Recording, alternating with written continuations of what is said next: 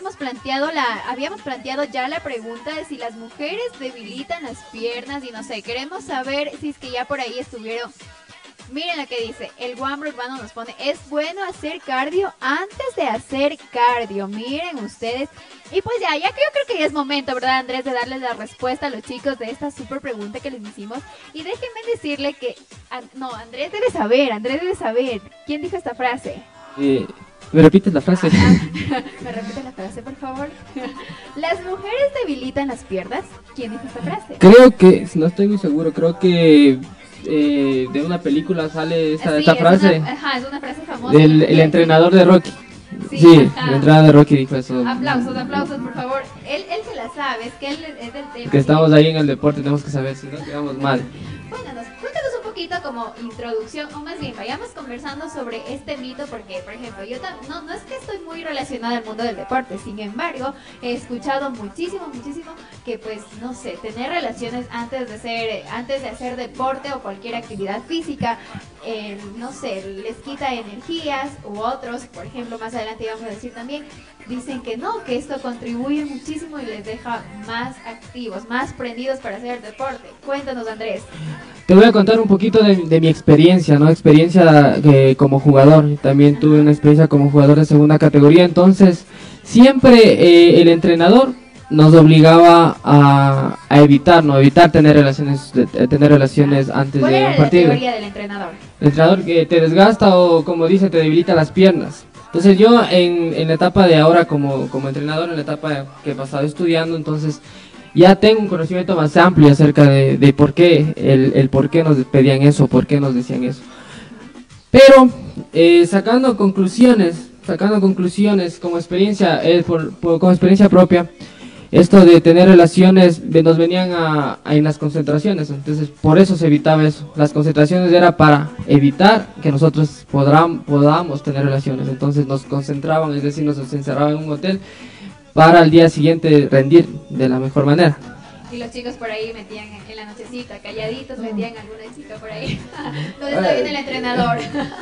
Obviamente habían experiencias ahí que se escapaban o que... Yo creo esa, o bueno, en alguna vez has fallado en esa regla y probablemente tuviste relaciones antes de algún partido o de cualquier otro, otro ámbito. obviamente, obviamente. Entonces, en tu experiencia, ¿qué consideras? ¿Es positivo o negativo? ¿Cuál sería tu teoría? Depende de la persona, creo que es más un aspecto psicológico, más un aspecto psicológico. Hay gente que dice, eh, tengo relaciones y rindo mejor, no tengo relaciones y rindo mejor, pero va, a depender mucho de la, de, la, de, la, de la forma de pensar de esa persona. Pero hablándote de mí, hablándote de mí, yo creo que más que todo la parte de, de la parte de eso, de tener relaciones, más que todo es, eh, es el tiempo y el tiempo que tú realizas, tienes, tienes relaciones prácticamente. Es el tiempo. ¿Cuánto, es el tiempo? de Andrés? Ah. Lo vamos a exhibir. ¿Cuánto es el tiempo de Andrés? No sé, teníamos que preguntar nosotros. preguntar a la audiencia, dice, miren ustedes, no sé, por ahí alguien debe estar viendo, hay que comer. Claro, obviamente. pero Andrés, déjame decirte que yo también vi otra teoría dentro del ring eh, del famoso Muhammad Ali, lo dije bien así, ¿verdad? El peso pesado más grande de todos los tiempos, pues él decía y aseguraba que no, que no tenía relaciones hasta seis semanas antes de una pelea.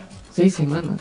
Seis semanas antes de una pelea. Seis semanas. Aguante, aguante, compañero. Uno no se, no, no, yo creo que es bastante. yo creo que una, una semana no podría yo.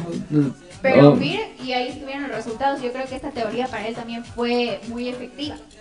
Y pues entre las mujeres también hay la famosa Ronda Rousey, la primera campeona de peso gallo y leyenda del extremo Ultimate Fighting Championship, perdónenme los que saben inglés, dijo que le gusta ponerse a trabajar en la cama antes de ir al ring. A las mujeres les eleva los niveles de testosterona, así que trato de tener sexo como sea posible antes de una lucha. Miren lo que dijo ella.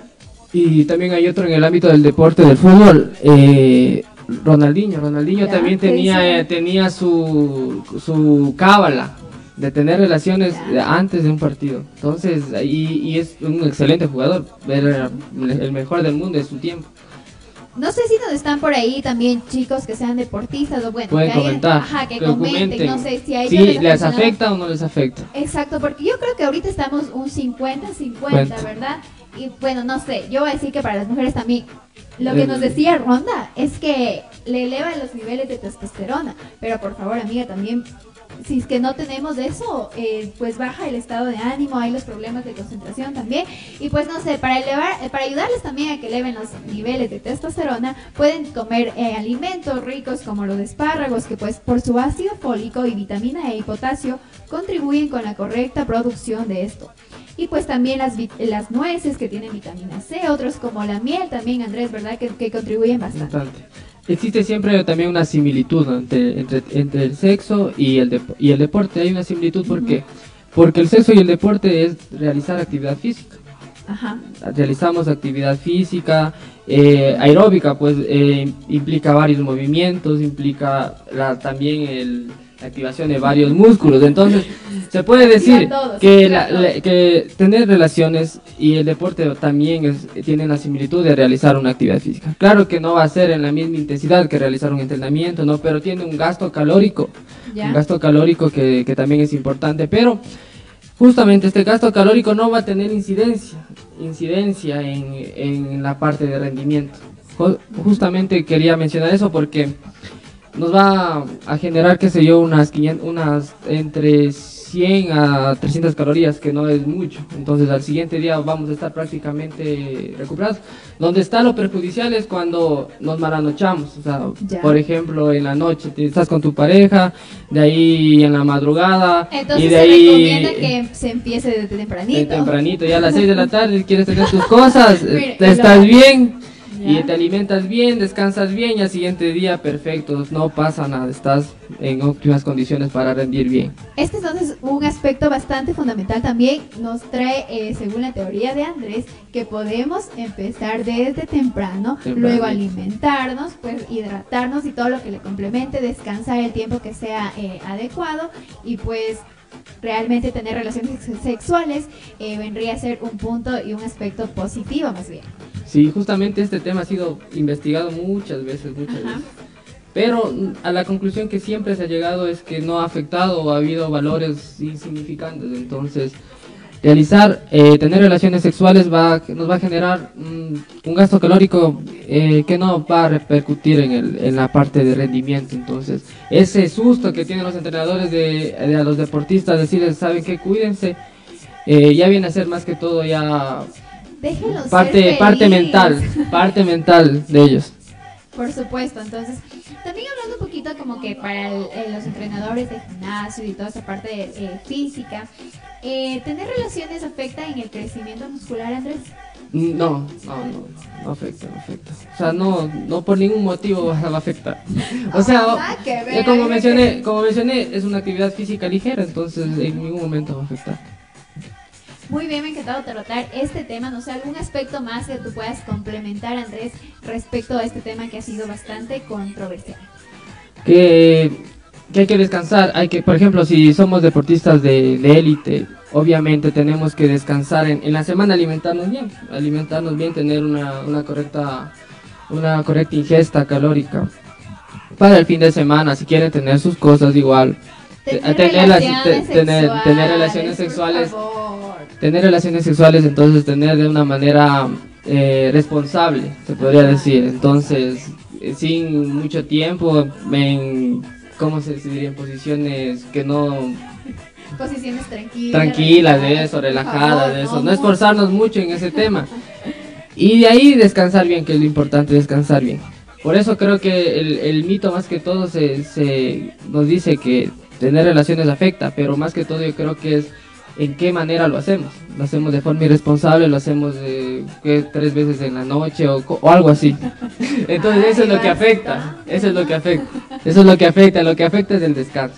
Entonces, ah, sería muy bueno, importante que cada uno vaya conociendo su cuerpo, su sistema y pues hagan la pruebita, como quien Hagan dice por ahí, no, no sé, una noche eh, de tener relaciones y pues vean si es que al siguiente día funcionan bien en la parte del ejercicio físico y pues otra vez si es que no les funciona, pues ya ustedes, cada uno va creando su propia teoría. Un correcto entrenamiento, una buena alimentación un buen descanso siempre van a ser importantes para tener un buen rendimiento. Y una buena noche. Y también, una, eso también eh, libera el estrés, entonces también es muy bueno. O sea, tampoco no hay que desmedirlo, relajadito. relajadito. siempre, siempre. que hay que mantener. ¿O uno entrenó hoy ¿Ah? día? ¿Ya entrenó? No, no, no entrenado, no entrenado. Vean ustedes muy bien. Me ha encantado topar este tema que es bastante, bastante controversial. Ya lo decimos una vez más.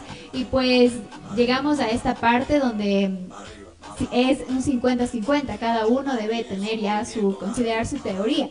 Andrés, gracias por acompañarnos. Eh, nos encantaría que nos comentes eh, qué vamos a tener en los siguientes episodios de este espacio, Zona.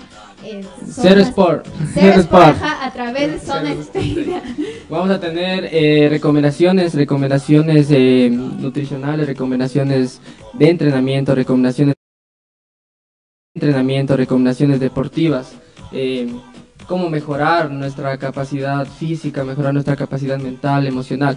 Entonces vamos a estar aquí compartiendo con ustedes todos estos temas para mejorar el rendimiento, ¿sí? Para si te, si te encuentras eh, te encuentras realizando una actividad recreativa, eh, estás practicando algún deporte de alto rendimiento, estás eh, queriendo empezar en un nuevo deporte. Entonces aquí vamos a estar para ayudarles y más que todo para generar eh, un, un, mejor estilo de vida.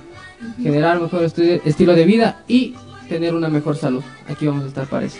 Chicos y chicas, quiero contarles que yo también ya soy parte de Ser Sport y no sé, en unos mesecitos se va a ver resultados, querido entrenador. Sí, justamente Evelyn, Evelyn ha estado con nosotros desde, desde que empezamos prácticamente, Evelyn. Sí que ha estado con nosotros, es la imagen de Ser Sport. Miren, pero una mejor imagen ya en unos meses que, que haya más Claro, también tiene que entrenar fuerte, a veces también es media, media dejadita, entonces tenemos que estarle ahí exigiéndole. Hay que estarle exigiendo. también que nos puedan contactar y seguir a través de las redes sociales, Andrés. Claro, estamos en, en Instagram, estamos en Facebook como Cero Sport, estamos. Ajá. Ahí nos encuentra. Muy bien, Andrés, muchísimas gracias por acompañarnos y a todos ustedes muchas gracias también por acompañarnos en, en Cero Sport, a través de, Zona Space. Hasta la próxima.